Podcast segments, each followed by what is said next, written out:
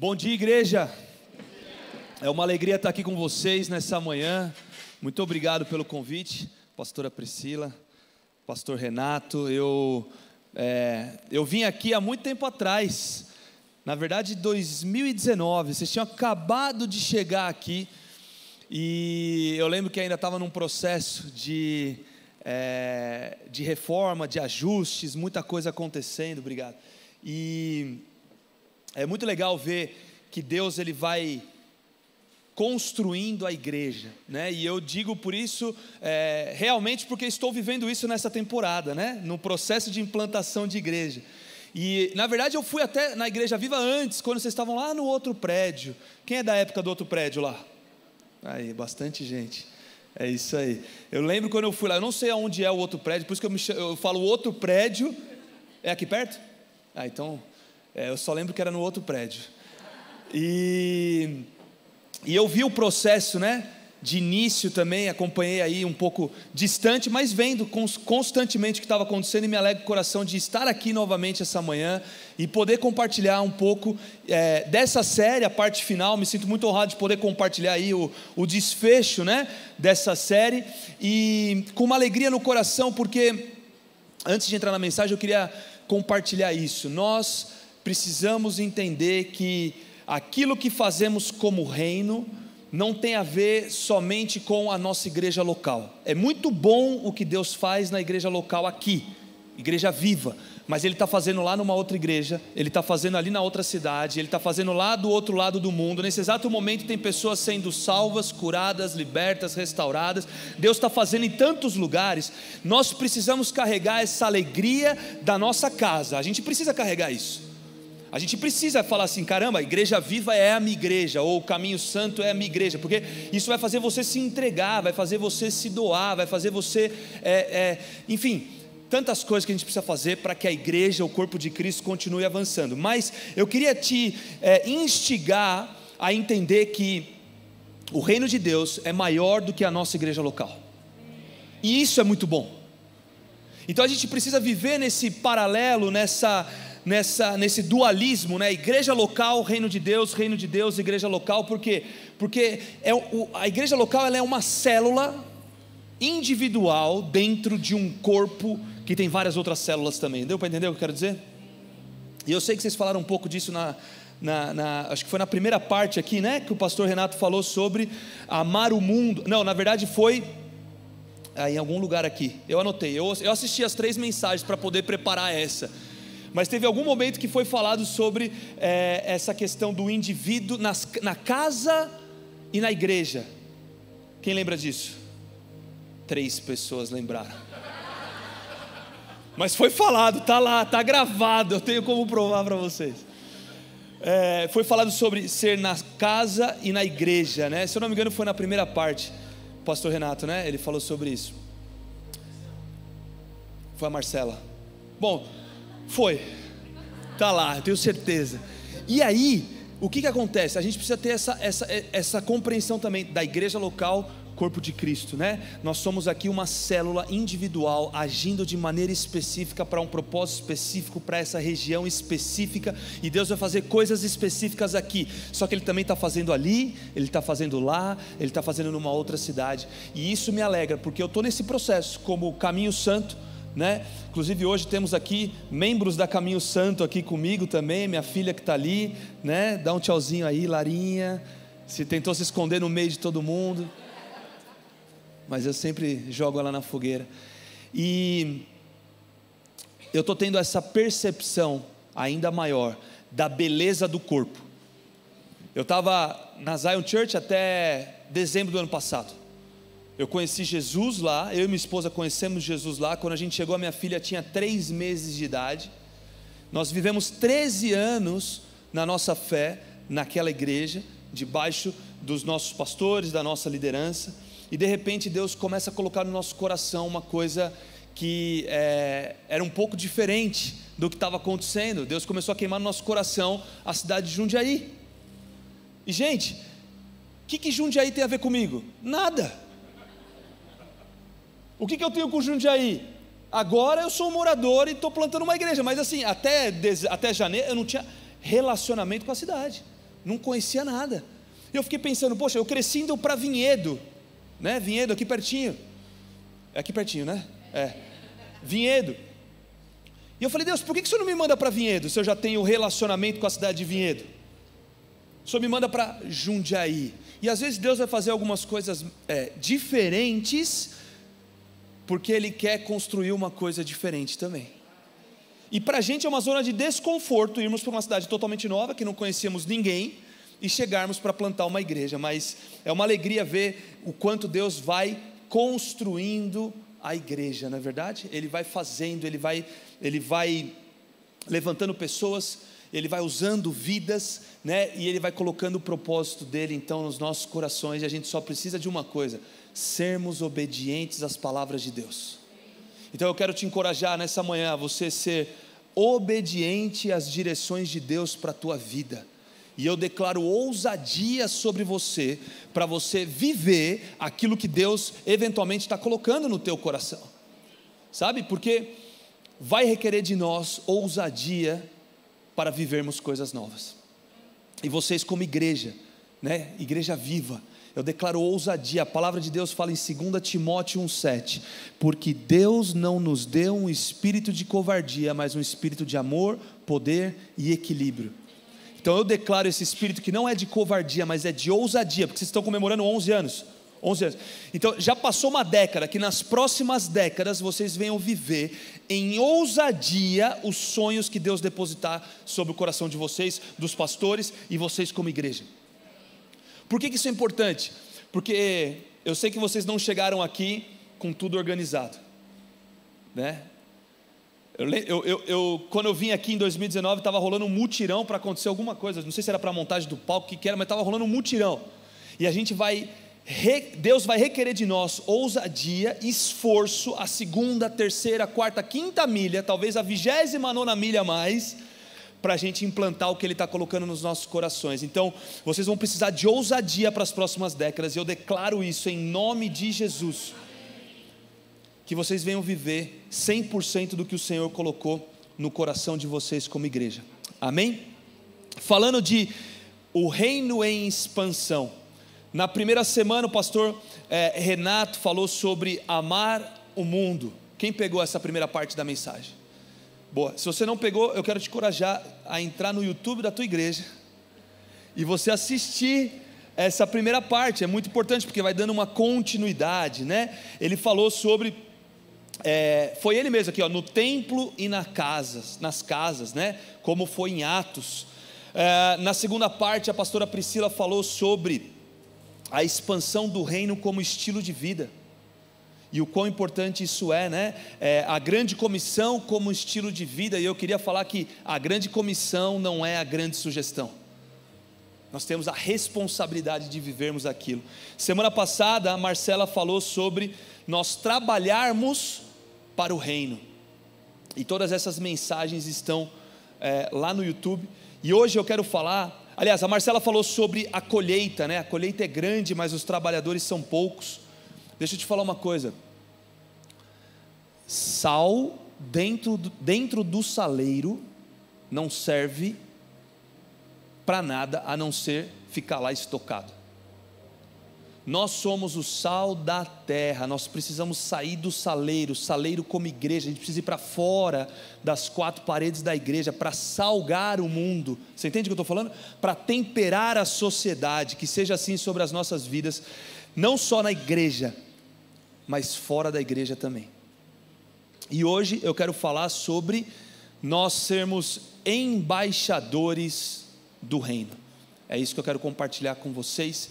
E eu queria fazer uma oração antes de entrar aqui na mensagem. Obrigado, Senhor, por essa manhã.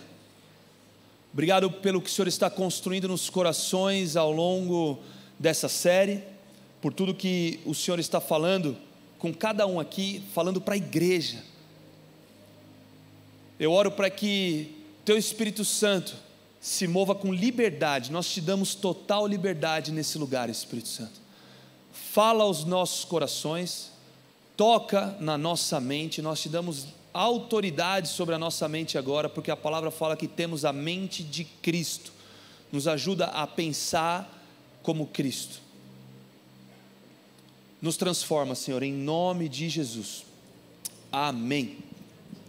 E aí, um ponto importante para a gente entrar na mensagem é que, quando a gente fala de embaixadores, nós precisamos é, entender, nós somos embaixadores do que e de quem? Nós somos embaixadores de Cristo e nós somos embaixadores do Evangelho. Se você abrir a tua palavra depois e pesquisar lá em Efésios 6, você vai ver que Paulo fala que nós somos embaixadores do Evangelho, né? ele fala que ele é embaixador do Evangelho. Em 2 Coríntios 5,20, você vai ver que nós somos embaixadores de Cristo. Então, como embaixadores, nós temos responsabilidades, e eu vou entrar aqui no texto, você vai entender o que eu estou querendo dizer com isso. Agora, quando a gente fala que nós somos embaixadores, é importante a gente voltar lá para aquele momento da cruz, aonde Jesus ele está prestes a se entregar, na verdade ali na cruz, já crucificado. E aí ele fala uma palavra, na verdade ele, eh, são duas palavras na tradução do português que é está consumado. E quando a gente vai ver o original da palavra é tetelestai. Quem já ouviu falar sobre isso? Está consumado. E o que está consumado? A gente precisa entender o que é que significa estar consumado. Mas para isso a gente também precisa entender não somente o que Jesus fez por nós na cruz, mas também o que a cruz fez com o diabo. Essa, essa informação é muito importante. Então, nós precisamos compreender que existe uma responsabilidade individual e coletiva, até dentro daquilo que eu estava falando aqui sobre Igreja Viva, célula do, do, do, do, reino de Deus, do corpo de Cristo e o corpo de Cristo como um todo. Existe uma responsabilidade que é individual e coletiva. A grande comissão lá de Marcos fala sobre o evangelho sendo pregado a toda criatura. Então, como embaixadores, precisamos pregar o evangelho a toda criatura. Mas também no, no, na grande comissão de Mateus, fala do coletivo fazer discípulos das nações. A gente precisa, como embaixador, também viver de maneira coletiva o evangelho transformando nações. E aí, é, eu gosto de dar um exemplo que é o seguinte: Jesus ele deixava as 99 o coletivo para ir atrás daquela uma ovelha, o individual. Jesus está preocupado com a igreja viva, mas ele também está preocupado com você, o indivíduo, com você, o indivíduo, com você, sabe? Cada um individual. Ele está olhando para o todo, mas ele também está olhando para você. E dentro disso tem uma dinâmica muito interessante que acontece. Quando a gente está debaixo de uma autoridade, e vocês, como membros, estão debaixo de uma autoridade como igreja, aquilo que a igreja está vivendo se torna um romper coletivo. Concorda comigo? Mas aquilo que é um romper coletivo pode se tornar um romper individual para a tua vida. E aquilo que você está vivendo de maneira individual também pode se tornar um romper coletivo. O que, que é isso quer dizer? Lembra o pecado de Acã? Quando Acã peca, toda a nação de Israel sofre. Ou seja, existe uma relação indivíduo coletivo, coletivo indivíduo. Por meio de um, o pecado estava sobre todos. Agora a gente tem acesso ao perdão. Entrou o pecado por Adão.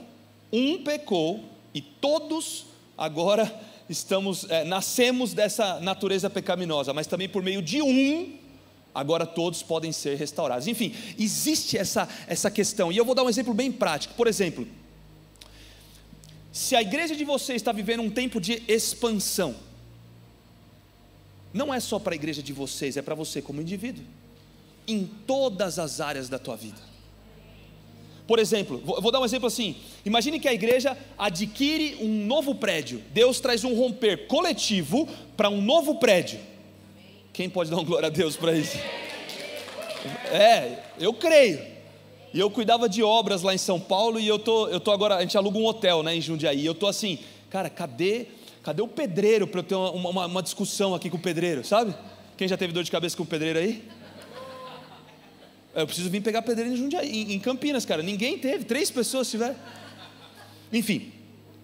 Mas se está se, se tá havendo um romper, então, coletivo na expansão de um prédio, por que não você tomar posse disso para você na sua vida pessoal?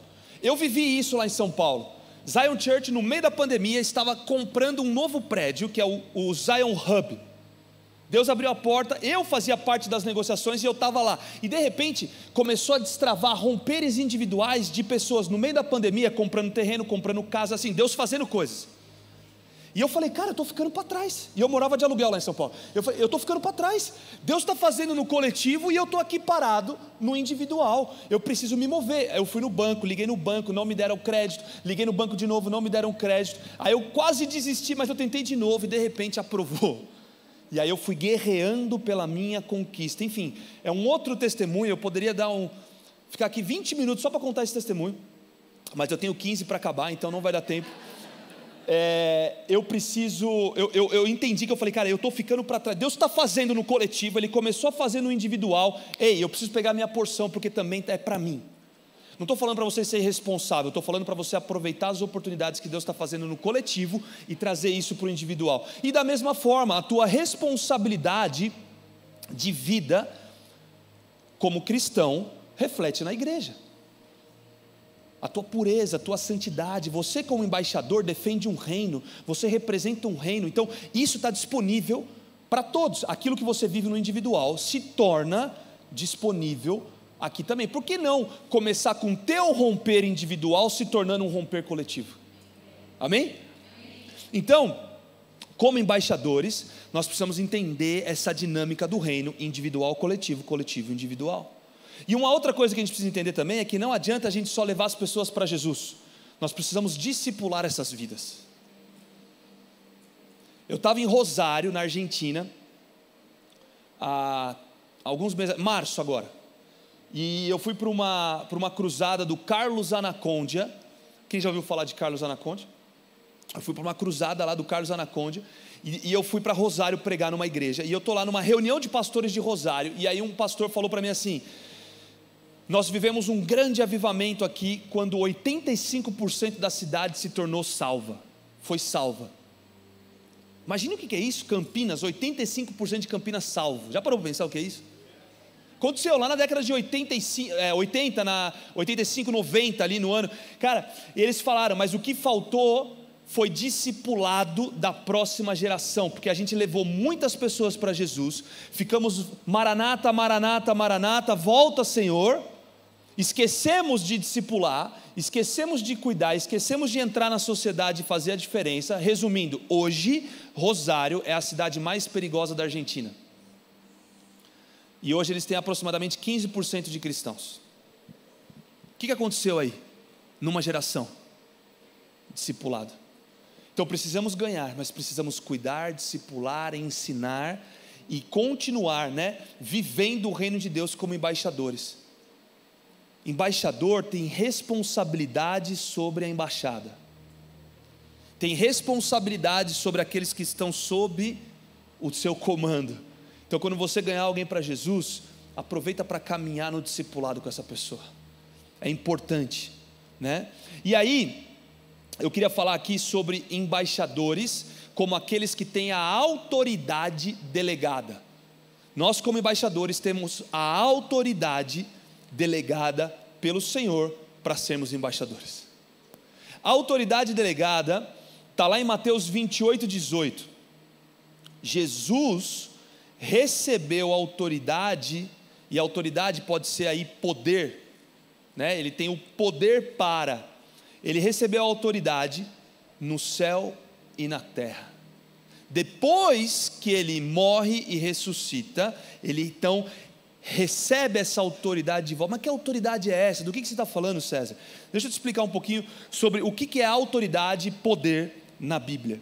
Tem quatro quatro termos que a gente vai ler e encontrar sobre autoridade. Primeiro, é a autoridade que é delegada. E você vai encontrar aí no original exousia. O que é autoridade delegada? Você, como um policial, tem a autoridade delegada pelo governo para prender pessoas, para fazer o que você tem que fazer. É uma autoridade que foi delegada. Isso daí é um poder, é o tipo de poder que ele tem. Ele tem poder para prender. Então, quando a gente delega uma autoridade, o termo no original é exousia. Quando existe o poder, que nem eu falei de 2 Timóteo, 2 Timóteo 1,7, porque Deus não nos deu um espírito de covardia, mas de amor, poder e equilíbrio. Esse poder não é essa mesma autoridade delegada que é a exousia, embora a gente lê no português poder e poder nas duas versões, ali é dunamis, e dunamis é a ação do Espírito Santo aqui na terra. O poder explosivo de Deus atingindo aqui na terra por meio do Espírito Santo. Você vai ver em diversos momentos, Atos 4,33, com grande poder davam testemunho de Cristo. Esse poder é dunamis. Então é diferente do poder de autoridade delegada, que é exousia. Tem um outro poder e força que você tem, que é quando você vai para a academia e você tem então força física. Quando você pega, você tem, você tem força para pegar, você tem poder aqui, né? Você tem é, a autoridade sobre os pesos da academia. Quem sabe do que eu estou falando aí? Ninguém vai para academia aqui, tá bom. Esse daí é um outro poder de força física. E eu vou arriscar aqui o meu meu grego. Ichuros. Eu acho que é assim que fala. Toda vez que eu vejo isso, eu lembro do Chaves pensando nele comprando churros e vendendo churros e comprando churros. Desculpa, foi só um desabafo. E o outro poder que tem é Kratos, que é domínio, quando você tem domínio territorial, certo? A gente tem Kratos. O que, que acontece em Lucas 19, quando Jesus está falando para os discípulos ali, enviando, né? Alguns, ele fala assim, Lucas 10, 19: Eu dei a vocês autoridade para pisar em cobras e escorpiões, e sobre todo o poder do inimigo nada lhes fará dano. Essa autoridade que está escrito aí é exousia, ou seja, ele está delegando a autoridade. Jesus nos delega a autoridade para pisarmos sobre cobras e escorpiões. Agora é importante a gente entender que Jesus recupera uma autoridade que tinha sido perdida lá no Jardim do Éden. Quando o diabo chega para uh, eh, para Jesus e, e, e, na tentação ali no deserto, ele fala assim: Eu vou te dar todos esses reinos. Espera aí, você não pode dar uma coisa que você não tem. Concorda comigo? Eu não posso te dar um milhão de reais hoje. Embora eu gostaria muito de poder fazer isso, mas eu não tenho um milhão de reais para te dar. Agora, o diabo está falando assim para ele: Ei, se você prostrado me adorar, eu vou te dar todos os reinos aqui da terra. O que, que é isso? Ele recebeu a autoridade que foi perdida por Adão no jardim do Éden. A exousia, a autoridade delegada que foi perdida, o diabo pegou e ele está oferecendo para Jesus. Mas é lá na cruz que tetelestai, está consumada, a autoridade é retomada. Você entende o que eu estou falando? E aí então, o diabo é, o diabo oferece uma coisa que ele tem, mas Jesus toma de volta no momento que ele se entrega, morre e ressuscita. E aí, quando ele vem na grande comissão enviando os seus discípulos, porque foi pós-ressurreição, ele está falando assim: Ei, eu peguei as chaves de volta.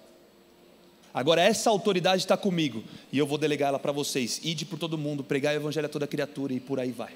Fazer discípulos das nações. Então, nós, como embaixadores, estamos debaixo da autoridade delegada que Cristo tomou de volta na cruz. Precisamos conhecer essa verdade, precisamos viver nessa verdade. Olha o que Lucas 19:10 fala assim. Lucas 19:10. Porque o Filho do homem veio buscar e salvar o que se havia perdido. O que foi perdido? A autoridade. A autoridade delegada foi perdida, mas o Filho do homem veio buscar e salvar o que tinha sido perdido. Nós precisamos entender o que, significa estar consumado. Eu falei isso e vou repetir a frase.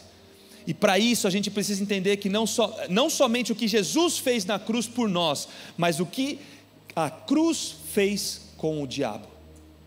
Abre a tua Bíblia em Colossenses 2.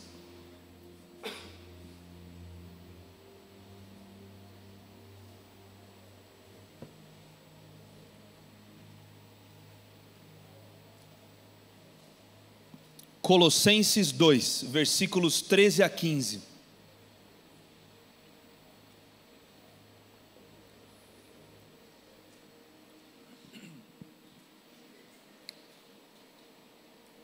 Vai colocar na tela? Não, né? Não, né? É que o pessoal ficou olhando para a tela, tá olhando, vocês estão olhando para mim, eu pensei, ué. Vocês deveriam estar tá olhando para a Bíblia, pensei. Mas tudo bem. É, Colossenses 2, versículo 13. Quando vocês estavam mortos em pecados e na incircuncisão da sua carne, Deus os vivificou juntamente com Cristo. Ele nos perdoou todas as transgressões e cancelou a escrita de dívida que consistia em ordenanças e que nos era contrária. Ele a removeu pregando-a na cruz.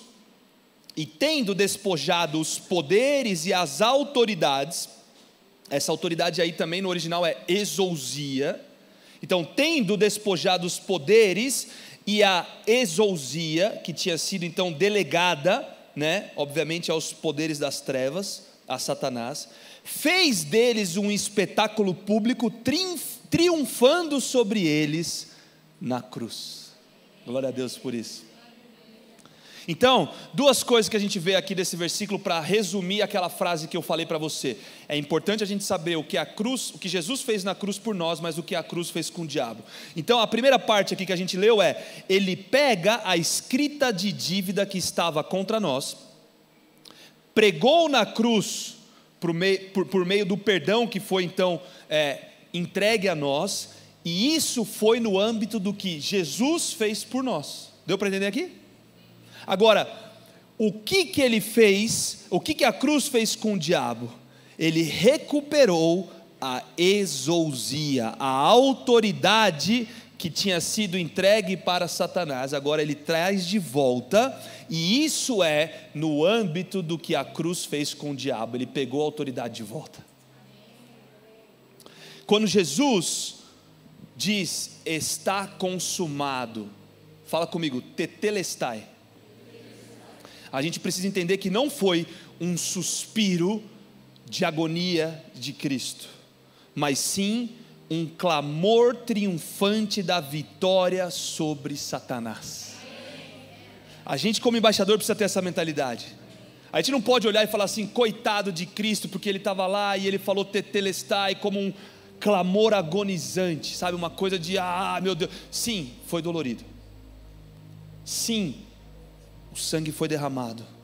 A gente não pode tirar essa parte da equação. Assiste Paixão de Cristo, você vai entender um pouquinho do que foi aquilo. Mas a gente tem que olhar que aquilo ali, na verdade, foi Jesus triunfando sobre as trevas. Está consumado. Nós, como embaixadores do reino de Deus, precisamos viver as verdades de Efésios 6. Anota aí para você ler na tua casa. Efésios 6, Paulo diz que ele é o embaixador do Evangelho. 2 Coríntios 5,20, nós somos embaixadores de Cristo. E aí, isso daqui foi só a introdução e eu vou entrar nos meus três pontos de hoje. Estou brincando. Mas eu tenho três pontos para concluir a mensagem. No 1 minuto e 35. Embaixadores, se você estiver anotando, anota. Se você não tiver, anota embaixadores sabem quem são e quem os enviou. O embaixador dos Estados Unidos lá em Brasília, na embaixada dos Estados Unidos lá em Brasília, ele sabe quem ele é e ele sabe quem enviou ele, a nação que enviou ele, né? o governante que enviou ele e a autoridade delegada que está sobre a vida dele, a exousia que está sobre a vida dele. Nós precisamos saber quem nós somos, nós somos filhos amados e filhas amadas. A identidade de Cristo é essa, de filho, para depois ele fazer as obras.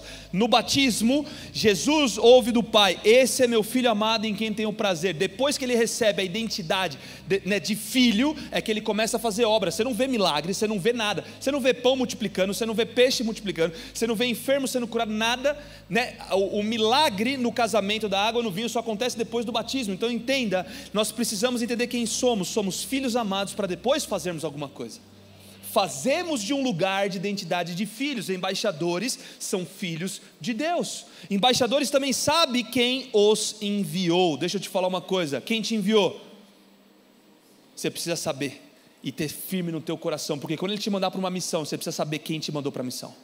Quando ele te mandar para um desafio, você vai precisar daquela ousadia? Vai precisar da ousadia, mas você tem que saber: ei, o meu, o meu bom pai me enviou. O meu bom pai fez, o meu bom pai está fazendo, o meu bom pai fará, o meu bom pai me salvou, está me salvando e me salvará. Nós estamos do lado do time que ganhou, que está ganhando e que ganhará. Precisamos viver com essa verdade. Nós precisamos, para sabermos quem somos e quem nos enviou, precisamos viver em, em intimidade com o nosso Deus. Quer ser um embaixador? Seja íntimo do Senhor. Porque você vai ser cada vez mais trabalhado nesse processo de filiação e de senhorio de Cristo sobre a tua vida. Os embaixadores também conhecem o reino. Então, eles sabem, o segundo ponto é, eles sabem que o lugar que eles estão pertence ao reino que os enviou. Vamos traduzir isso. A embaixada dos Estados Unidos em Brasília é território brasileiro ou americano? Americano as leis que regem lá dentro. Quem manda dentro da embaixada? É o exército brasileiro que vai entrar e falar assim: ei, vocês estão aqui no meu território? Ou é o, os Estados Unidos que vai falar assim: aqui é território norte-americano, quem manda aqui sou eu, aqui dentro a regra é assim. Deixa eu te explicar: a embaixada dos Estados Unidos, lá em Brasília, quem manda é os Estados Unidos. A embaixada é território norte-americano nessa nação. Agora vamos traduzir isso para nós como embaixadores de Cristo? Nós, como embaixadores de Cristo, quando chegamos em algum lugar, precisamos falar: ei, aqui é uma embaixada do reino de Deus, porque um representante do reino está aqui, e eu declaro então que aonde existe enfermidade, cura vai ser liberada, aonde existe falta de recurso, provisão vai ser liberada, aonde existe guerra, eu vou levar a paz, porque a gente está defendendo as prioridades do nosso reino. Você consegue entender o que eu estou falando? E a gente precisa viver com essa autoridade que foi delegada a exousia de Cristo sobre as nossas vidas, porque quando ele fala que ele está então nos enviando, ele nos envia com autoridade, e quando ele fala de autoridade, ele está falando assim: o que eu tenho eu te dou, toma as chaves, que eu, que eu já paguei o preço, toma, vai. Começa a abrir as portas, começa a libertar os cativos, começa a pregar o evangelho, começa a curar os enfermos, começa a fazer obras maiores. Meu, para para pensar, olha que coisa linda. Vocês vão fazer obras maiores é o que a palavra fala sobre a gente. Já parou para pensar o que, que são obras maiores? Eu fico lembrando de Jesus cuspindo no chão, fazendo barro. Quando foi a última vez que você tentou cuspir no chão? Ou, entenda bem o que eu quero dizer, tá? Sabe, tipo, essa coisa dentro de você do tipo obras maiores.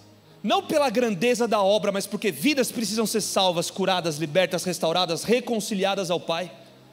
Sabe, a gente precisa viver com isso dentro da gente. Quando que foi a última vez que você parou num posto de gasolina, olhou para o frentista e falou assim: Deixa eu te entregar uma palavra de Deus para esse cara? Quando foi a última vez que você foi num restaurante, a pessoa te serviu e você falou: Deixa eu entregar uma palavra de Deus aqui para essa pessoa? Quando foi a última vez que você estava no pedágio, eu, tava, eu, eu te falo agora o meu testemunho, eu estava no pedágio voltando esses dias de uma ministração em Sumaré. Sumaré, aqui pertinho, né? E eu estava na estrada com dois jovens.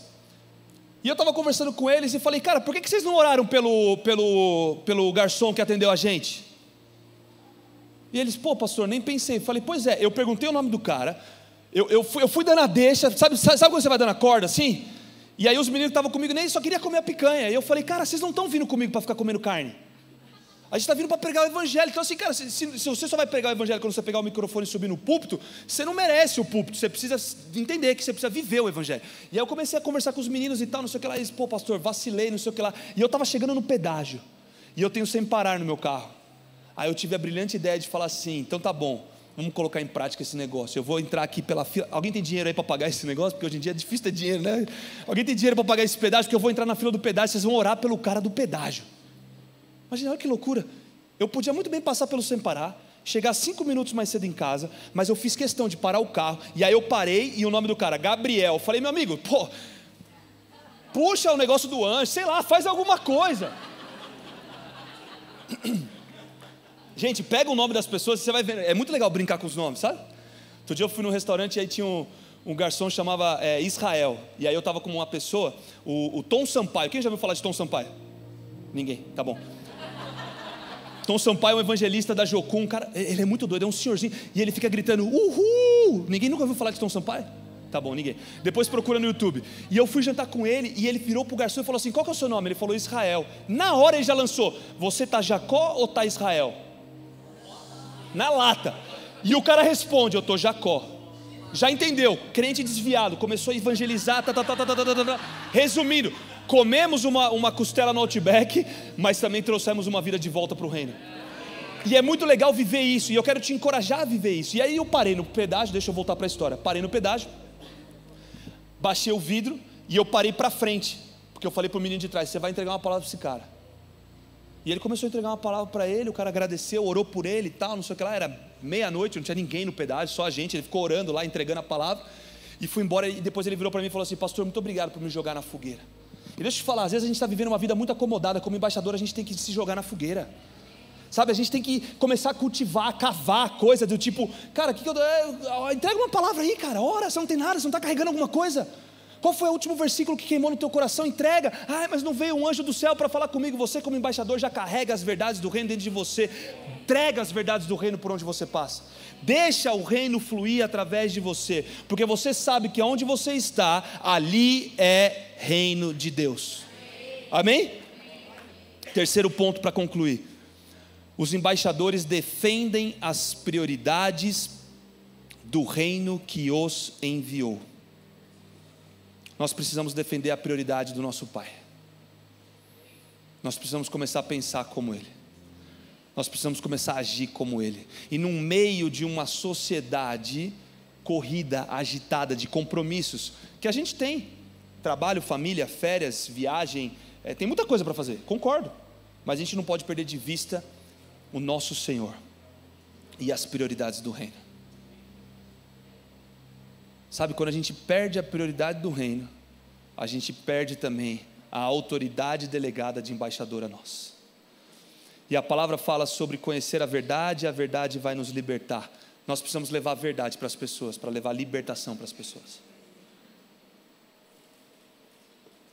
Eu vou concluir com esse testemunho.